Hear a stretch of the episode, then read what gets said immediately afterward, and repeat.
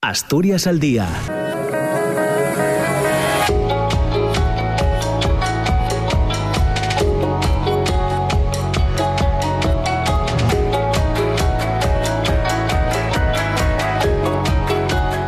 Hola, ¿qué tal? ¿Cómo está? Muy buenos días. Son las 9 de la mañana y un minuto. Bienvenidas, bienvenidos. Comienza Asturias al día. Ya saben que están ustedes en la radio autonómica, en la radio pública, en RPA y que estaremos juntos hasta las 10 de, la mañana.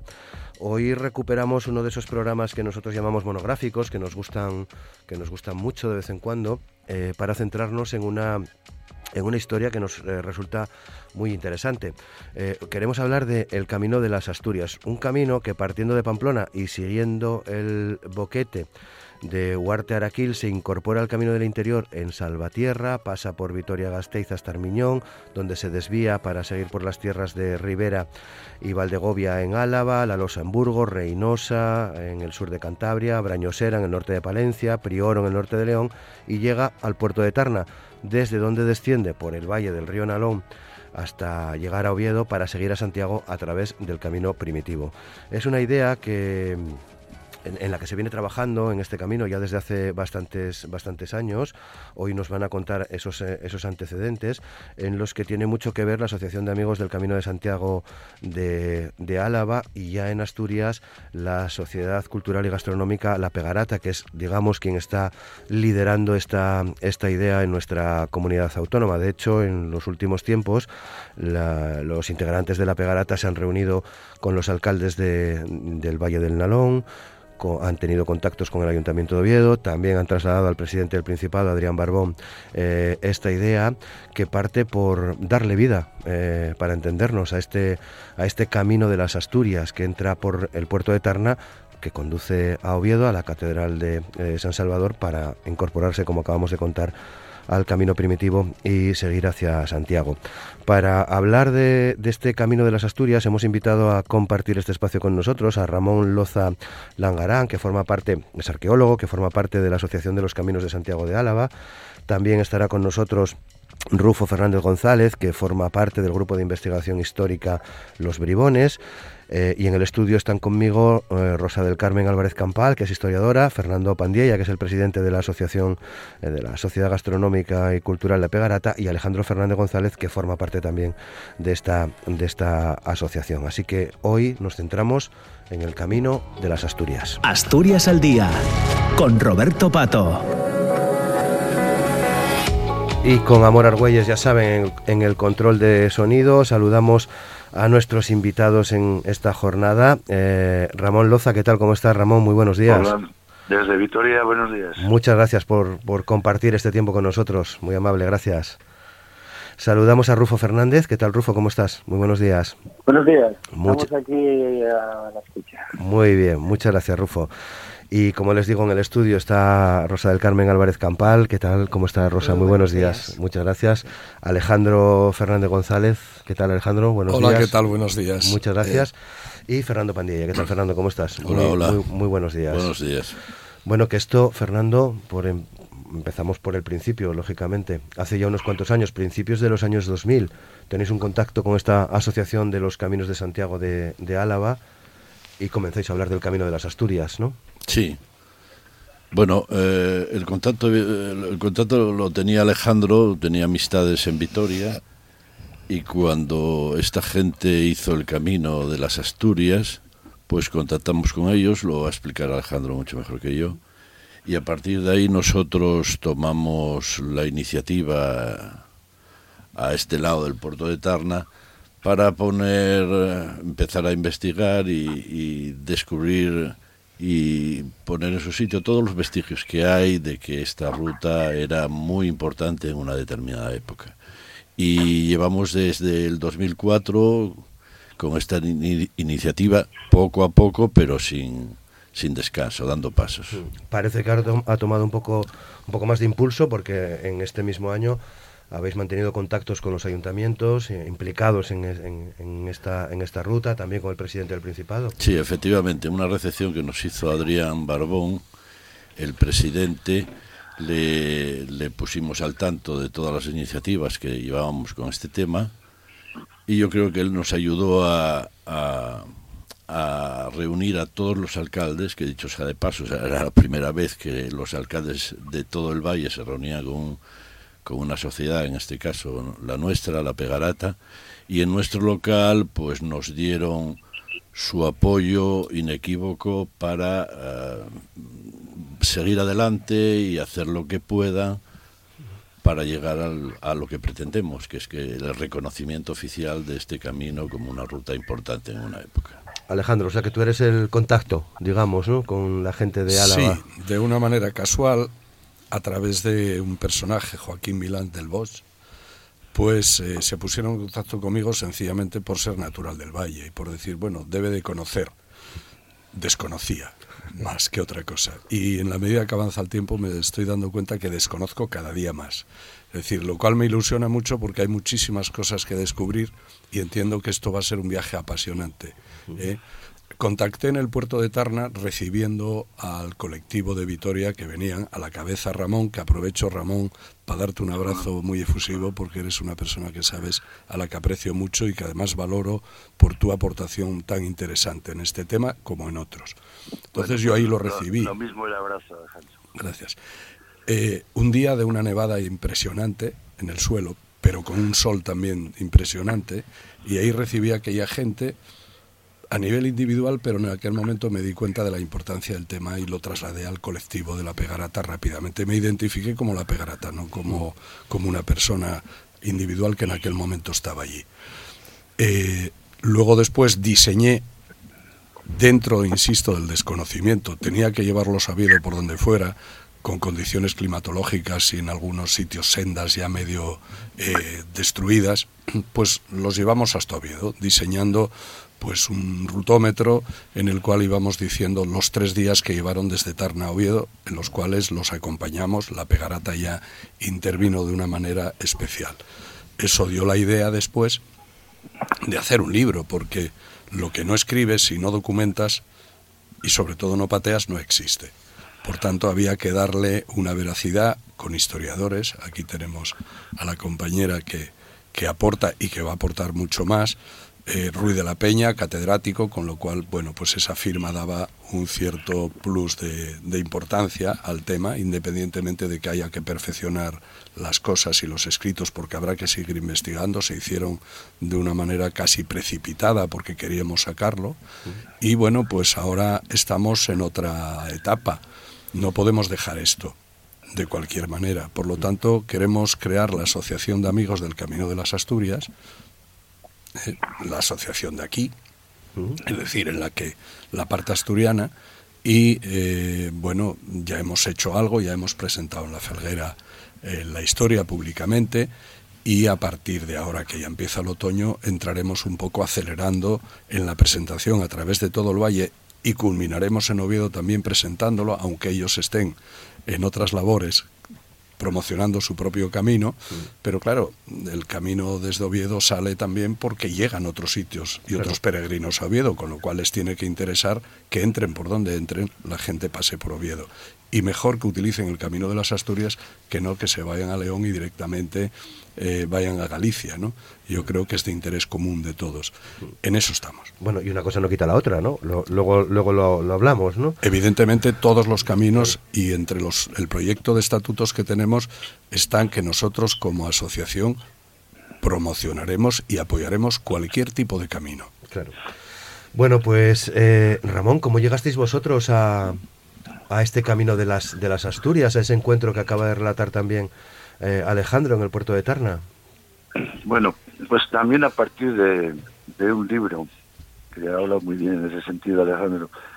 Una reconocidísima profesora, investigadora historiadora del arte, ya desgraciadamente fallecida, fue la primera que mm, se dio cuenta que hurgando en las crónicas antiguas, en las crónicas silenses o najarenses, crónicas del, del 11, del 12, había una frase o un concepto que se que se repetía en ellas y que se repitió también posteriormente en la época de Alfonso X, que era que en alguna en algún momento o han dicho en los primeros momentos cuando se tiene la noticia pues a lo largo del 9, ¿no? del siglo 9, de la aparición de los restos de, de, Santiago, y no es que se ponga en marcha, digamos, el Camino de Santiago, pero se va despertando intereses, a veces eh, intereses de personajes importantes que tienen más facilidad para mm, viajar con sus comitivas, que igual el peregrino, que luego sería el peregrino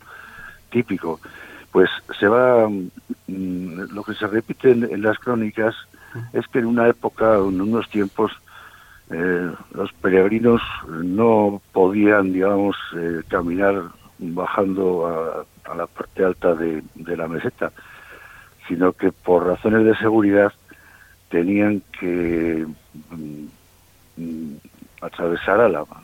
Se dice, Perdeia, Álava, Peregrini, declinaban, timore maurorum, por temor a los moros, aunque de alguna manera creo que es más correcto decir que si iban por Álava, atravesaban Álava. Era por temor a los bárbaros en un concepto, en un concepto general que sería curioso, curioso de, desarrollar. Entonces, eh, Micaela Portilla, eh, a partir, a partir de ahí desarrolló y documentó perfectamente la idea de eh, una variante de las entradas de los peregrinos al interior de la península. Y la variante que ella documentó, pues es la variante que ahora se llama Camino del Interior por Guipúzcoa y Álava, que consiste en que la gente entraba por la zona de Irún, eh, digamos, en zona la costa guipuzcoana, y después atravesaba eh, Guipúzcoa y mm, Álava para llegar al Ebro. Por eso su, su libro se tituló Del Paso de San Adrián al Ebro, eh, por Álava a Compostela. Micaela publicó este libro en el año 1991 y desde ese, desde ese momento, eh, pues la Asociación de Amigos del Camino de, este Camino de Álava, que ella también colaboró en, fundar, pues eh, fue poniendo en marcha esta idea primera de que había una variación una entrada a, la península que atravesaba Guipúzcoa y Álava. Pero la misma Micaela, en su publicación, y en concreto en la Crónica General de Alfonso X, ya advierte que el rey dice que antes de aquello, por Álava y por Asturias iba el camino francés. Por Álava y por Asturias. Entonces Micaela empezó a considerar la posibilidad de que caminos menos conocidos, caminos que ella llamaba caminos ocultos, permitieran eh, a los peregrinos al abrigo de lo que todavía eh, era parte cristiana, al abrigo también probablemente de las actividades de los normandos en el, en el Cantábrico, pues se pudiera eh, se pudiera ir hacia Asturias, se pudiera ir hacia Oviedo porque eso lo hemos tenido claro, yo creo que lo tiene claro todo el que entra a conocer el camino de Santiago. Eh, la frase muy, repetida, que el que va a Santiago eh, y no va al Salvador atiende al criado y olvida al Señor. Es decir, que hay que considerar que los peregrinos eh, iban, iban a Oviedo, porque ahí estaban las reliquias más importantes de la, cristian, de la cristiandad en, en la parte occidental y además en un ambiente muy conflictivo como era el ambiente de, el enfrentamiento entre cristianos y, musulmanes, de manera que había que ir, tenían que ir a Oviedo, pero ¿por dónde podían ir? No podían ir, como digo, por abajo, por lo que luego sería el camino francés, tenían que ir por el abrigo de las eh, zonas eh, montañosas o de los pasos que, que permitieran llegar, digamos, directamente al oeste, a Oviedo, sin, sin tener que bajar. Y nosotros, como Asociación de Amigos del Camino de Santiago, recogimos esta idea y allá por el año 2002 dijimos, vamos a irnos a Oviedo por derecho, es decir, salir de Vitoria, luego hicimos Pamplona Vitoria, más, más tarde, para ya tener el camino completo, pero empezamos desde Vitoria. Y la idea es la siguiente, vamos a ver, una persona eh, cristiana de, del 9, de europea, eh, qué seguridades puede, puede conseguir, qué mm, puntos de referencia eh, puede tener para poder caminar con un poco de seguridad. Y en este sentido, la autoridad más eficaz de los siglos IX o X es, eran los obispados. Bueno, tenemos la entrada al obispado de, Pamplona, eh, tenemos noticias de un posible obispado, de un, obispado en la zona de Armentia, cerca de Vitoria. Tenemos noticias de que los reyes de Asturias eh, han promocionado un obispado en Valpuesta en sustitución del de Burgos, que ha quedado inútil. Entonces, yo mm, empezamos a pensar, eh, una persona, si quiere ir a Oviedo, tiene la ventaja de que mm, saliendo de Vitoria, si consigue llegar al ambiente del obispado de Valpuesta, ya están tierras asturianas. Y si eh, existe el obispado de Valpuesta, tiene que haber comunicación entre ese obispado y la capital Oviedo. Si la había, vamos a intentar recuperarla. Y nos fuimos metiendo en esta aventura que nos llevó dos años, porque claro, eh, hacíamos etapas de pues, andar una mañana y, volver con el autobús a Vitoria. Después ya tuvimos que hacerlas eh, pasando, pasando alguna noche. Y lo fuimos logrando a, veces con grandes dificultades, porque tuvimos que, andar por alturas de cerca de, los 2.000 metros, en algunos casos, con la ayuda, con la ayuda de, guías. Eh, fuimos haciendo el camino y cuando llegamos al puerto de Carna, como ha dicho Alejandro, un día precioso, pero que el autobús se las deseó para poder eh, llegar, llegar de Riaño, eh, pues nos encontramos con que nos estaban esperando para recibirnos a Alejandro y la, y la Pegarata. Tuvimos un encuentro que para mí resultó mm, muy emotivo, en este caso digo para mí porque el que iba por delante se, solía ser yo como preparador de, de, los caminos. Sí, y bueno, eh, cantamos alguna eh, canción nuestra con su permiso de las canciones que, se cantan por aquí por Álava y nos, eh, nos pedimos permiso también para cantar Asturias Patria Querida, hacer un hermanamiento y a partir de ese momento, pues eh, nos pusimos en sus manos para descender el nalón. Y nos, eh, nos llevaron perfectamente recibidos también por los alcaldes de las localidades donde íbamos pasando. Nos sentíamos así como en una nube. Y bueno, hemos llegado aquí y, ¿qué pasa? ¿Cómo nos atiende todo el mundo? Y bueno, pues hablando con Alejandro nos dimos cuenta que efectivamente nosotros teníamos interés en, en llegar a la cuenca del Nalón, pero también Asturias y la cuenca del Nalón tenían interés en que esto fuera el inicio de pues eh, de un movimiento de personas, de un, movimiento social, todo lo que conlleva el camino de Santiago. Muy bien.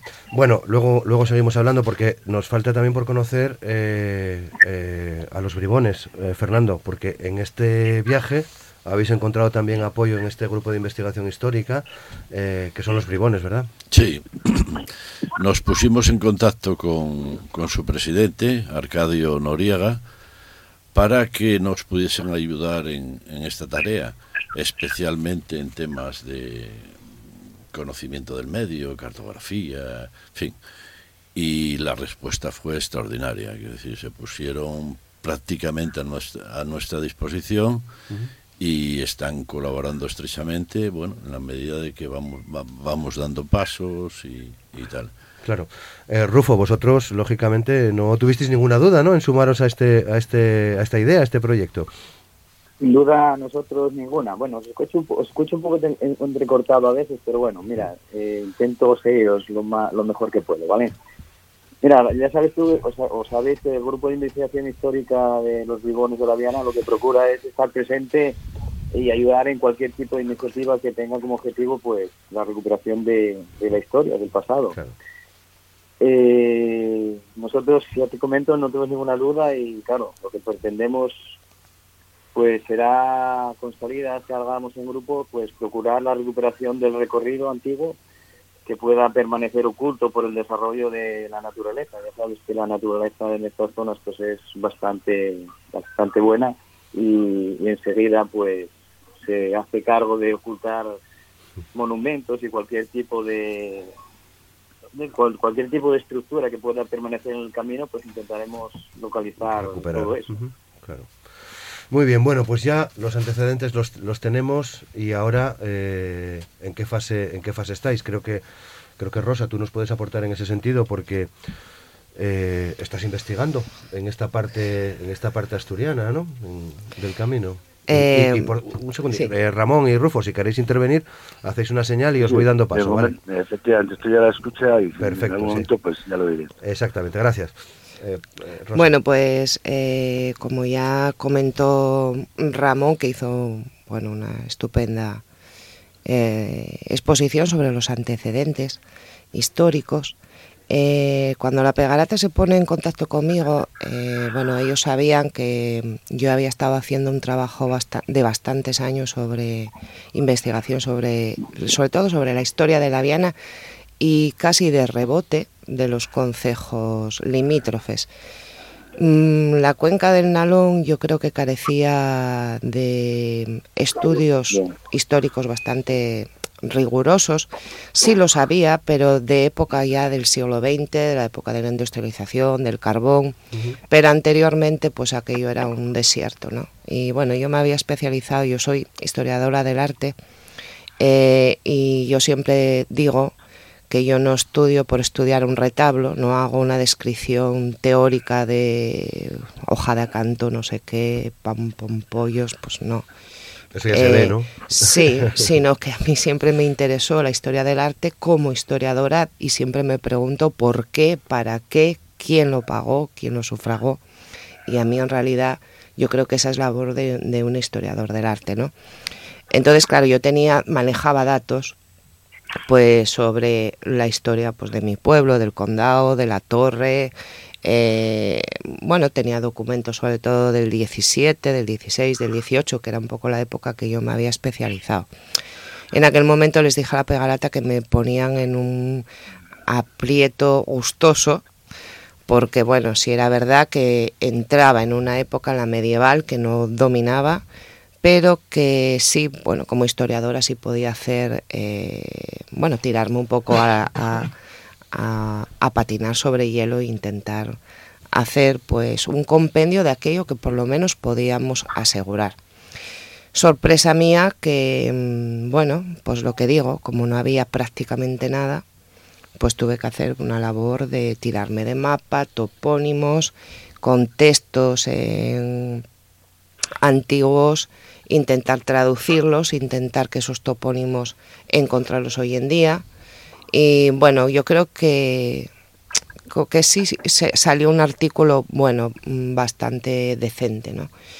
Pero claro, necesitamos mucho más. Eh, es evidente que aquí, como decía Ramón, había una ruta, muy posiblemente ya pues desde la época de los castros, había un red de caminos bastante importante.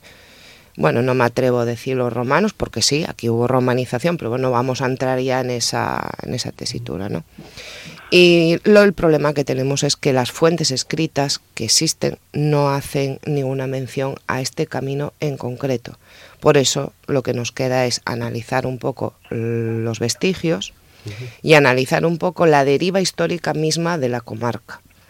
Eh, si aquí hubo una serie de fundaciones, si aquí hubo una serie de iglesias, advocaciones, es porque había ya pues una red de caminos ya bastante potentes, incluso a nivel comercial. Y como decía Ramón, eh, a- no sé si estará de acuerdo conmigo, pero la ruta sobre todo de, de Tarna, quizá mm, ya algo en la parte de, de León, la zona de, de Prioro, de Lois, y cuando ya llegas arriba a Tarna y después desciendes, ahí la dificultad no es tanta. O sea, es una ruta, por lo menos el tránsito hasta Oviedo por por el Nalón es bastante llevadera y que casi la carretera que conocemos del siglo XIX poco se desvió sobre, sobre ese camino. Sobre ese solo-. Sí, solo en, mo- en momentos muy determinados. Entonces, bueno, lo que digo es que necesitamos mucho trabajo todavía, que esta es una aproximación y que a mí me parece fundamental seguir teniendo relación con, con la asociación de, de Álava y poder unir esos esfuerzos, incluso poder compartir eh, estudios de ellos por un lado, estudios nuestros por otro, y yo creo que ahí sería un avance bastante importante para el camino. Eh, si Sí, puedo Ramón, un poco por, casi por alusión, porque Sí, sí, claro. eh, como arqueólogo he sido romanista y cuando estaba pensando en esta posibilidad del oeste, eh, claro, mm, no, una idea que teníamos bastante clara una vez también que se presenta la romanización de Álava y demás, es que mm, de alguna manera, eh, en época, vamos a decir, romana, mm, se podía comunicar una importante ciudad eh, próxima a Vitoria, que se llamó Velella, ahora es conocida como Iruña Velella, era una, era una gran ciudad, y esa gran ciudad sabemos que estaba comunicada eh, con Giulióbriga, ¿eh? con Giulióbriga. Mm, No sé tanto si hablar de una calzada para que la gente no se haga idea de que estamos hablando de la Vía Apia, ¿no? pero mm, había una comunicación clara entre eh, la Velella que estaba en mitad de la, llana, de la llanura de Álava y Cantabria. Por tanto, casi lo que hicimos hasta hasta Reynosa, pues fue casi imaginar que íbamos, y en algunos casos probablemente fuimos, por mm, restos no de la calzada, sino por restos de eh, la huella de, la- de las calzadas romanas que se quedaban marcadas en caminos que se seguían usando posteriormente, aunque lo que fuera el firme propio se desapareciera. Entonces, a partir de Reynosa es verdad que lo, lo teníamos más crudo, probablemente también en esa en esa época se, se tenía igual de crudo y es quizás es probable que no les quedara más remedio que, que bajar hacia la zona del Egio para después volver otra vez a remontar. Y sin ninguna duda eh, el descenso por eh, por el Nalón y a partir de Tarna del puerto es vamos desde mi punto de vista es evidentemente vamos a decir como ella también mm, vamos a decir eh, con prudencia que, que muy que muy antiguo Mm, Claro. Bueno, eh, ¿está sirviendo desde vuestro punto de vista este trabajo para descubrir un valle de- del Nalón desconocido hasta ahora, eh, Alejandro? Mm, Para mí sí, desde luego. Conocíamos el Valle del Nalón por la caza, por la pesca y poco más. Es decir, cuando salíamos tenemos un- una reserva de biosfera impresionante que además, eh, yo supongo que Ramón estará de acuerdo, la visión desde Tarna del valle deja a cualquier peregrino o caminante impresionado por la a mí no se me no se me ha podido olvidar desde luego Claro. Luego caminar al lado del río, eh, siempre entre montañas, en una zona verdaderamente espectacular, ¿no? Pero mm, también por un poco la descreencia de la cultura del Valle del Nalón, de la minería y demás, que en momentos determinados la religión quedó muy aparcada y todo aquello que supusiese religión eh, quedaba aparcada. Bueno, hoy menos mal que lo del Camino de Santiago supera ese prisma de que sea exclusivamente religioso y que lo adoptemos como un tema muy cultural que puede ser absolutamente de todos. Mm, Mío, mío, por ejemplo, aunque no sea practicante religioso, ¿no? Pero que siempre invito a la gente a que suelten ese sostén y se den cuenta. Entonces yo desconocía todo. Y hablando con bribones y cada vez que hablamos de este camino, yo pienso que cada día desconozco más. Es decir, lo cual, insisto, que a mí me invita mucho y me deja eh, con una expectativa muy optimista de ir creciendo en esto conjuntamente con el resto de la gente, desde luego con, con la gente de Vitoria, eh, que además eh, son muy entusiastas y a nosotros nos consta eh, por, por las veces que hemos podido hablar con ellos. Entonces sí, tenemos que descubrir mucho, lo dicen los historiadores, porque quizás hubiese escritos en algún momento determinado, pero desaparecieron tantos, pero los vestigios están ahí. Que haya una torre- un torreón, todavía restos de un torreón donde la Orden de Santiago estuviera, significaba algo. Yo siempre lo digo en plan de chiste, no estaban de vacaciones aquí, estaban por algo. Que en el escudo de ese municipio aparezca la Cruz de Santiago, pues también significa algo Hablas de Sobrescobio. de Sobrescobio exactamente, donde está el Torreón Sí. y donde, según los bribones, eh, es una felicitación que hay que hacerles, han descubierto unos restos, unos, unos esqueletos de personas que por la estatura no podían ser nativos, eh, sabiendo la estatura media de, de, las gentes del Alto Nalón, pues que más bien obedecía a peregrinos venidos de otros lugares, de otros países. Rosa. Eh, ¿Cuál era la pregunta, Roberto? Que se está redescubriendo un valle distinto, ¿no? Sí, sí, sí. Bueno, bueno. a ver, mmm, entiendo lo que Alejandro acaba de decir. Yo para mí eso ya estaba descubierto, ya, sí. ya, lo tenía superado. Sí. El problema era hacer entender a la gente eso que teníamos. Claro. Y yo creo que, mm, pues fíjate, cuando hice el, eh, mi primer libro, que además lo publiqué con muy pocas hojinas porque yo era en plan didáctico, yo quería que la gente de la Viana conociera su historia, eh, no quería agobiarlos, entonces el libro tiene ciento y pico páginas. Y, y yo ya hace ya, pues yo creo que casi 20 años, no sé, en el 2002, 2003. Y siempre accedo, bueno, dentro de las posibilidades que me da el trabajo, a, que cada vez que me piden una colaboración, eh, estar ahí.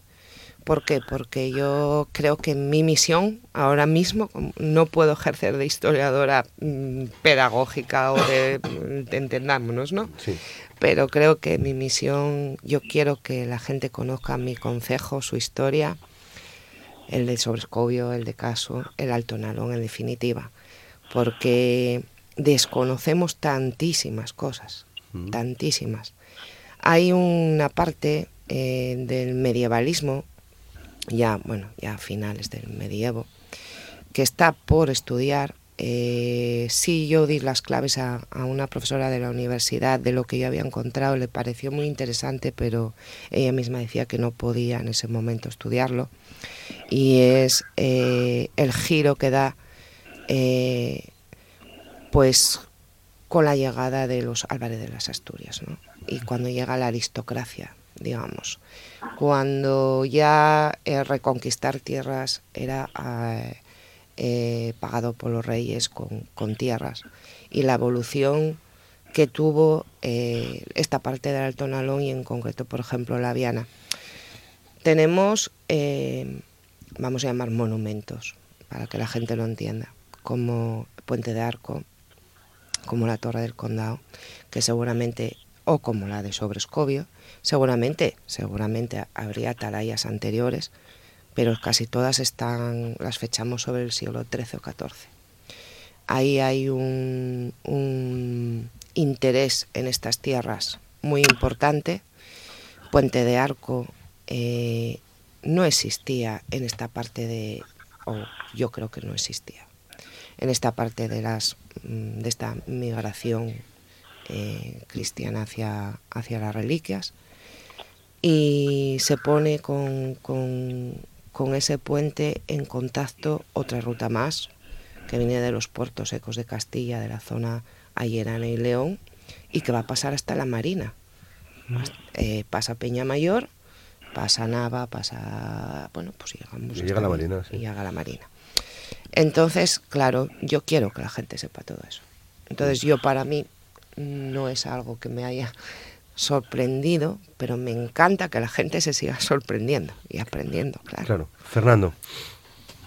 Sí, a, a, mí me gustaría resaltar, antes de nada, saludar, quiero saludar a, a Ramón Loza, que coincidimos hace 10 años aproximadamente y en Radio Victoria, qué casualidad. Entonces, ¿te acuerdas, verdad? Bueno, pues eh, nada. Voy a ser, voy a ser sincero, poco, pero bueno. ahora, ahora, ahora, me voy, ahora me voy acordando de él. Venga, bueno, nada, yo lo que quiero decir es que sobre el camino, el camino uh, entendido entre, entre una ruta, entre dos localidades, es un concepto actual, ¿no? Antes el peregrino, eh, el peregrino se movía por vocación, se desviaba a multitud de sitios. Esto lo digo en relación con lo con la defensa que hacemos de todos los caminos. No, no, no, no pretendemos ir contra nadie ni ninguna exclusividad. El Camino de las Asturias, eh, en su día, pues los peregrinos iría, llegarían a Villoria o a Belerda, eh, en Campo de Caso, donde había una malatería, y, se desviaban. Y de, hecho, las advocaciones son muy importantes en todos los sitios. Entonces, ah, nosotros en la Pegarata nos movemos en, en, el, eh, de cara al futuro en conseguir pues eh, ese reconocimiento oficial tan necesario para que eh, las cosas se vayan moviendo. Eh, evidentemente la señalización es importantísima, pero mm, hay que llevarlo a los canales de comunicación para que los peregrinos sepan que esta ruta existe, que era muy importante en una determinada época, como dice Ramón, y que al final todas estas rutas deben conducir a Oviedo, a Oviedo, que es el origen de todo, el camino primitivo. Es lo que queremos. Ahí enlazaba, eh, enlazaba con el camino primitivo y a partir de ahí a Santiago de Compostela. Claro, porque ¿qué pensáis que puede aportar? Ya no digo a, la historia, que ha quedado creo que bastante claro, sino a este, a este momento, ¿no? Eh, Alejandro, ¿qué creéis que puede aportar a nuestra comunidad eh, este Camino de las Asturias? Luego se lo pregunto también a, a Ramón. Bueno, yo creo que la aportación, si estamos mirando otras zonas, el desarrollo que están teniendo, por la situación en la que vivimos, que el turismo, llamémoslo así, bueno, entre comillas, ¿eh? es muy importante y cada día va a ser más importante. Eh, yo siempre dije, además, que cuando la gente se mueve, pierde mucho individualismo. ¿eh? Eso se lo dije a todo el grupo, creo, aunque ellos no lo necesitaban, de Vitoria cuando estuvimos en Tarna depositando una imagen de, la ah, Virgen. ¿Eh? Virgen de Estíbaliz. La Virgen de Estíbaliz, que estuve con ella viajando en el coche durante mucho tiempo y a mí me causaba gracia porque, bueno... La patrona de Álava. Eso es. Pues eh, yo decía que cuando se camina, y sobre todo en aquel momento de convulsión política, aún todavía en el País Vasco, que cuando se sale de casa se pierde mucho individualismo, ¿no? Y se aprende a convivir de otra manera. Eh, pero la importancia, bajo mi punto de vista, puede ser una importancia económica fundamental y cultural también. Porque recuperar a través del camino tenemos que recuperar muchas cosas que ignoramos y que, como bien dijeron ya los compañeros, están ocultas.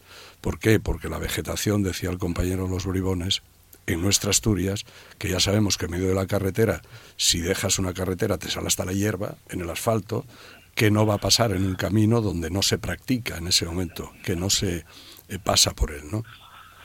Yo a través de los bribones, insisto, estoy descubriendo cada vez que veo que publican algo o comentan algo en sus Facebook y demás, la cantidad de cosas que se van descubriendo. Ellos hacen un trabajo verdaderamente impresionante. En cada piedra están mirando a ver si la vuelta de esa piedra puede tener algo. Eh, aquellos hórreos viejos, aquellos viejos molinos, en fin. Eh, yo creo que hay que recuperar económicamente para todo el Valle del Nalón podría ser algo muy importante económicamente y luego después, insisto, a nivel cultural, mm. porque el paso de gente proveniente de otros sitios enriquece. Nos enriquece a nosotros, les enriquece a ellos. Y además en el valle tenemos unos restos industriales de primerísimo orden que también se juntan muchas cosas en ese camino es que es que este camino puede ser en recuperar el pasado pero sobre todo este pasado inmediato que acabamos de tener que es eh, la industria que también para mucha gente que vienen de otros lugares no industriales, puede ser un descubrimiento importante. ¿Verdad, Ramón? Que estuvimos por hacer memoria ya, porque parece ser que nos va fallando a todos un poco. Es evidente, pasó mucho tiempo que también les hice visitar el Museo de la Minería, porque me parecía muy importante que se involucrasen un poco y que vivieran lo que era el espíritu del, de la cuenca. Sí, Ramón. me acuerdo, sí, me acuerdo, Alejandro, de una frase que me dijiste que vosotros, mm, vuestra riqueza había consistido en explotar el subsuelo, con lo cual eh, la naturaleza, el paisaje, la teníais muy, muy intacta hasta cierto punto, claro. Mientras que nosotros, en el País Vasco, eh, habíamos tenido que destruir una buena parte de la naturaleza, pues porque nuestras industrias estaban, estaban en superficie. Y que vosotros teníais la ventaja que, que dentro de la desgracia que suponía el desmantelamiento, el desmantelamiento de la minería, que teníais unos paisajes y unas ambientaciones para, para ofrecer eh, fabulosas y que eso, lógicamente, tenía esas dos cuestiones que estás diciendo. Hay un paisaje natural eh, y, cultural impresionante que puede tener una repercusión económica.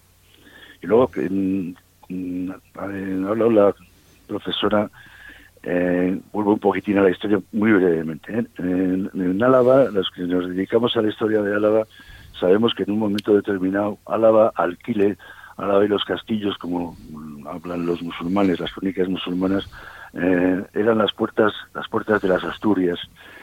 Mm, la Álava nuclear, el origen de Álava, tiene como fundamento la defensa de las Asturias por una zona eh, por un flanco relativamente cómodo si se pasaba eh, estas puertas para entrar en las racias eh, hacia las Asturias. De manera que la comunicación histórica de Álava con Asturias la tenemos muy muy clara y este camino lo que va a hacer es pues aumentarla. Otro detalle, cuando se, se habla de que los peregrinos efectivamente iban por todas partes, hay que recordar que la palabra peregrino viene de una expresión que se puede traducir que, em, es la persona que va por el que va que va por el campo.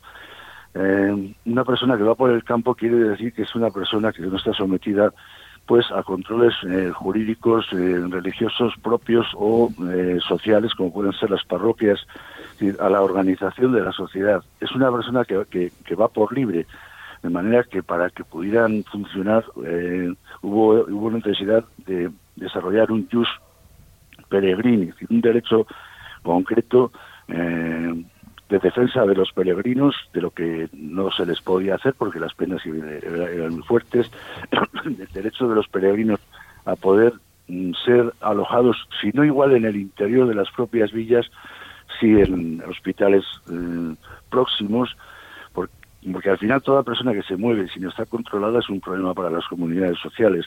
Entonces, el Jus Peregrini, eh, en la propia vestimenta pues, que se fue desarrollando, pues eh, tiene que ver con lo que digo y con la idea de que los peregrinos eh, iban por todas iban por todas partes, aunque siempre lógicamente buscarían facilidades.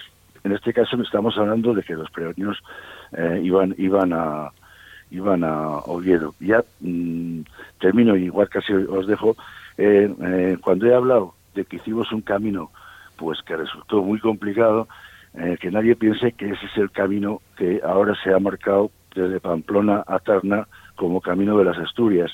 Este camino que está ya mm, reconocido, está homologado por la Federación Española de Asociaciones, por el Instituto Geográfico, y que mm, tiene su página web que se puede acceder perfectamente, eh, es un camino que se ha acomodado, por así decirlo, pues a veces incluso por razones mm, otra vez jurídicas, porque mm, si quisiéramos haber desarrollado el camino por donde fuimos hubiéramos tenido probablemente problemas de impacto de impacto ambiental. Entonces, eh, el compañero Emilio Arnés, que es quien ha desarrollado realmente la, la ruta ya eh, con sus tracks y todas las en las posibilidades de que a través de la página web se pueda acceder a él, pues eh, ha realizado una versión que sigue siendo una versión especial, porque aunque se utilice eh, bastante la seguridad del, GR, del GR1, que esa es una gran seguridad, eh, pero no, este camino no tiene una red de albergues, no la tiene, de manera que es un camino todavía muy muy mochilero, un camino que que puede acercar eh, más a la gente a lo que es eh, el, origen de, del caminar antiguo, es buscarte un poco un poco la vida. Me, eh, digo que se pasan por lugares en los que se puede buscar hostelería, se puede buscar servicios, pero no tiene que ver con el camino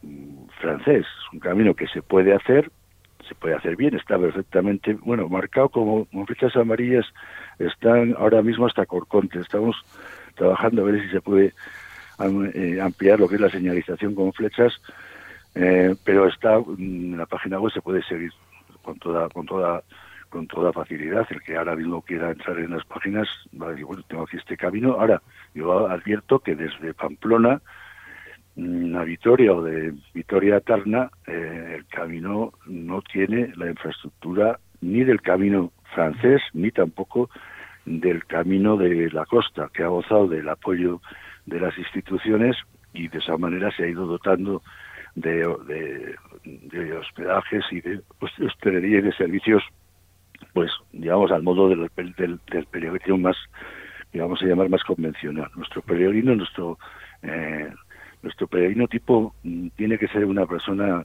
con, pues, con un cierto afán de, de aventura y de descubrimiento. Y en los descubrimientos que, que va a tener eh, va a ser ese maravilloso Valle del Narón. Abre ahí una buena ventana. Fernando, antes querías decir algo. Sí, no, me iba a referir a, bueno, al hecho de que este camino evidentemente pasa, la mayor parte del camino va, pasa por Castilla-León y al hilo de esto eh, debo decir que en los contactos que tuvimos cuando nos reunimos con los alcaldes del Valle del Nalón, eh, se habló con el alcalde de Maraña, que ya forma parte de Castilla-León, y su predisposición a colaborar fue extraordinaria, lo cual nos da pie a, nos anima a seguir, eh, evidentemente. Bueno, eh, eh, ¿qué os gustaría que pasase a partir de ahora? Entre otras cosas, estáis tratando, no sé si ya está constituida o no, una asociación de, amigos del camino, ¿no? Sí, sí. De esto se está encargando Alejandro y esta próxima la, la, empezaremos a presentar en breve. Y, y por todos los municipios del valle, incluido Oviedo, evidentemente, porque al final todo desemboca en Oviedo. y, y después, pues, eh, recabaremos la colaboración del Principado para que eh, em, para que nos apoye con el tema de la señalización, la cartografía, que es importantísima, y, y bueno, vamos dando pasos poco a poco. Sí, yo quería incidir queremos que sea declarado bien de interés cultural. Eso es muy importante. ¿eh? Es que esas dos palabras, eh, interés cultural, a mí me parecen lo fundamental. Y así lo son. ¿eh? queremos sobre todo animar, insisto que yo en estos momentos tengo una perspectiva de optimismo y sobre todo de, ganas de aprender, porque cada vez que, que, converso con alguien sobre esto, pues me quito la mochila de creer que uno conoce las cosas y me pongo la camisa del desconocimiento, que es la más importante, escuchar a la gente y seguir aprendiendo de lo que los demás van aportando. ¿no? Invito a todos, a todos, especialmente, por supuesto, nosotros vamos a defender la sección del Nalón porque estamos aquí físicamente, pero que el camino parte de Pamplona y que por tanto la coordinación tiene que ser muy importante. Queremos que aquellas personas que quieran, que les parezca interesante, formen parte de la asociación. Eso es lo que queremos invitar. La asociación va a constituirse sí o sí. Podíamos haberla tenido ya. Pero lo que queremos desde la Pegarata es que no se vea como desde un pequeño núcleo partiendo. No, nosotros vamos a ser el mensajero, pero queremos que se constituya con el mayor número de gente posible para que sea lo más plural también en cuanto a opiniones y que todo el mundo se sienta partícipe de, esta asociación, ¿no? a la que también puede formar parte personas de fuera del propio valle porque les guste esta historia, porque, porque quieran apoyarla. Pero sobre todo el tema de instituciones es fundamental para que luego después nosotros podamos tener el apoyo de señalización, de poder ir dotándonos de albergues en lugares donde hay posibilidad de, constituir albergues y, bueno, pues ese reconocimiento oficial, hombre, económicamente eh, no es que los miembros queramos vivir de la asociación, no, que nadie confunda eso, no, el apoyo económico es para la infraestructura, para las señales, para todo eso, y luego después eh, voluntarios habrá para trabajar en ello independientemente de que solicitaremos también que a modo de talleres y demás, pues eh, haya desde las instituciones un apoyo en ese sentido. Claro, Rosa. Bueno, eh, como dice Alejandro, yo sí veo muy importante eh, crear la asociación, ¿no? Y, y, yo también estoy de acuerdo y yo, como así hablé con ellos, me parece fundamental eh, esa conexión con Álava. No quedarnos solamente aquí, porque yo creo que los necesitamos. O sea, eh, eh, la historia de marcar caminos de Santiago es no deja de ser intereses económicos e intereses localistas. Y bueno, hay que intentar eh, luchar contra un poco contra esa dinámica que se ha llevado siempre a lo largo de las creaciones de los caminos de Santiago. Debo destacar conozco varios caminos, por ejemplo, que ahora están entrando por Lena y por en un sitio donde yo hice un trabajo de investigación sobre un camarín de la Virgen en Vendueños. Ahí hay un pequeño edificio que era como una casa de oración del propio Vendueños, pues que una chica, una chica eh, pues tiene ahí un pequeño albergue y hay un tipo de peregrino que ya huye del camino tradicional de, Santiago que conocemos el francés, entonces que busca nuevas experiencias. Para comenzar eh, un camino, digamos, nuevo, como puede ser este, nuevo en el sentido de darlo a conocer a la gente, sería muy interesante. Claro, se necesita infraestructura, se necesita señalización. Yo creo que ya, aunque se necesita, eh, con esta carta que ellos hicieron, con esta parte de la ruta, bueno, ya gente se, se defendería, ¿no? Pero tiene que haber una sujeción, pues a nivel de eso, de una asociación, que se puedan poner en contacto con alguien o tener algún, bueno, algún contacto. Eh, incluso eh, teniendo una asociación puedes invitar a, otras asociaciones a que los conozcan, a que lo paten y claro, eso sería un, pues una generación económica sino importantísima, vamos a hablarlo claro, porque bueno, a lo mejor esto no se va, que se trata, ¿no? se va a convertir esto en a lo mejor, bueno, pero sí, sí, pues como yo conozco el caso de esta chica en Lena que que bueno, eh, eh, la última vez que hablé con ella dice, bueno, estoy teniendo ya serios problemas porque no doy abasto. Y estamos hablando de un edificio antiguo de piedra donde tiene pues, pues seis literas. O sea, seis literas y un baño y bueno, mm. como muy rudimentario. Pero si no por aquel pueblo jamás pasaría nadie. O sea, eh, literalmente, es un pueblo que hoy en día ya prácticamente bueno, se conoce por el, por el, por Vendueños, por esta iglesia, por este santuario, pero en realidad es como si decimos en la Viana pasar por la Ferrera, como tú que lo conoces. Entonces, claro, eh, que te vengan cuatro franceses, cinco australianos, pues como que... La Ferrera tiene su interés con Santa Olaya, ¿no? Bueno, por supuesto, por supuesto. Pues como decía Alejandro, eso también enriquece culturalmente y enriquece a la, a la zona, ¿no? Entonces sí es muy importante la creación de, la asociación, sí, sí. Claro.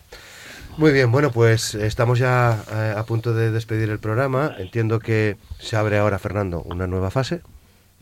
A ver, dónde, a ver dónde os lleva, ¿no? El camino. Sí, a ver, eh, la verdad es que, tal y como dice Alejandro, la ilusión no nos falta. Seguiremos luchando paso a paso y, concretamente este programa que nos has facilitado hoy para nosotros es importantísimo. Darnos a conocer que la gente eh, se vaya vaya teniendo conocimiento de las expectativas que tenemos y, en fin nada más seguir luchando y paso a paso a ver si, si por fin conseguimos ese reconocimiento que Alejandro decía de bien de interés cultural. Sería bueno, importantísimo. Que, lleva su tiempo porque es una cuestión también administrativa, pero en algún momento hay que empezar, ¿no? Sí, de hecho hay ya una propuesta en el Parlamento, ya alguien hizo esa propuesta. Eh, esperemos que ninguno de los grupos tenga impedimentos y que se den cuenta de la importancia que puede tener eso. Insisto, eh, y yo me voy despidiendo porque vamos a tener que decir eh, todos hasta luego. Ramón, un abrazo y sobre todo a los radioyentes, eh, animarles, por favor, el contacto se puede mirar a través de la web, de momento la Pegarata, pero iremos pueblo a pueblo, municipio a municipio, dando a conocer este tema y sobre todo invitando a todo el mundo a participar, que es lo más importante, la participación. Claro. Eh, eh, Ramón, Rufo ya no está con nosotros, eh, se tuvo que se tuvo que ir, pero Ramón, Ramón estás ahí, ¿no? Más o menos van a hacer un proceso similar al que seguramente hicisteis vosotros, ¿no? También. Pues claro, en esto, en esto mm, vamos vamos juntos y además insistiendo en lo que se acaba de decir, de que el camino francés, como de verdad que algunos eh, imaginamos eh, pueda morir de éxito en cuanto a la en cuanto a la esencia por la por, eh, por cómo se ha puesto de, la gente que cantidad de gente que lo hace no entonces eh, esta alternativa la podemos proponer precisamente para el que quiera hacer el camino en, un sentido eh, más más más personalizado. Puede ser en sentido religioso puede ser en sentido cultural pero en un sentido siempre que va a ser más más particular puesto que tiene unos mimbres mm, distintos que lo que es el, el gran el gran camino francés. Y eso es lo que lo que intentaremos desarrollar nosotros desde Álava, también tenemos como asociación nuestra página en la que se puede entrar y, bueno y, ver las etapas, por ejemplo, llamarnos, claro y llamarnos directamente que vamos a que, vamos que vamos a atenderles perfectamente. Quiero invitar especialmente ya para terminar a que mm, quien quiera ir a que se interese por este camino, que piense que nada más el camino de Pamplona a Vitoria eh, es una preciosidad también y es muy muy desconocido y es es muy bonito. Es como un arranque del camino espectacular para llegar a Vitoria y ya pasar a otra fase la fase Vitoria pues eh, el Alta Castilla León y la entrada de las Asturias. Eh, con, con, con, la comunicación que vamos a seguir manteniendo con la con la Tebarata bueno yo creo que se van a ir haciendo cosas desde luego, desde luego que sí. Bueno, pues ya nos iréis contando y, viendo cómo, cómo va evolucionando todo, todo el asunto. Eh, Ramón eh, Loza, un placer tenerte, tenerte con nosotros. Muchas gracias. Un abrazo, Ramón. Un abrazo. Un abrazo de nuevo. Un abrazo, Ramón. Bueno. Que vaya bien, Ramón. Venga, gracias. Un saludo también para Rufo Fernández de Los Bribones, que ya nos tuvo que, dejar. Eh, Rosa del Carmen Álvarez Campal, Muchas gracias también por compartir este tiempo con, todos nosotros. Alejandro Fernández, muchas gracias también. Gracias un placer tenerte aquí. Sois una pieza importante. y Fernando Pandilla, muchas gracias Fernando por también facilitarnos la posibilidad de hacer este este programa en el, en el día de hoy. Ha sido un placer teneros aquí. Pues feliz día y nos vemos en el camino, como se, como se suele decir, ¿no? Y a todos ustedes, ya saben, muchas gracias también por estar ahí, como siempre, al otro lado. En cuestión de un minuto, minuto y pico, llegarán las noticias de, de las 10. Nosotros nos despedimos en este momento. Después de las noticias del boletín de noticias, llegará la radio mía. Y nosotros, ya saben, regresaremos mañana a partir de las 9 de la mañana en la radio pública, a las 9. Mañana es jueves, ya saben eh, que tenemos tertulia política, que nos visitarán eh, representantes del Partido Socialista, del Partido Popular, de Ciudadanos y de Podemos para analizar con ellos cuestiones de actualidad que si han echado un vistazo, ya a la prensa o han estado atentos a las noticias de nuestros compañeros de RPA, hay mucha tela que cortar, como se suele decir en, en estos casos. Así que les esperamos eh, mañana a las 9 en RPA, en la radio pública, Asturias al Día. Feliz día. Gracias.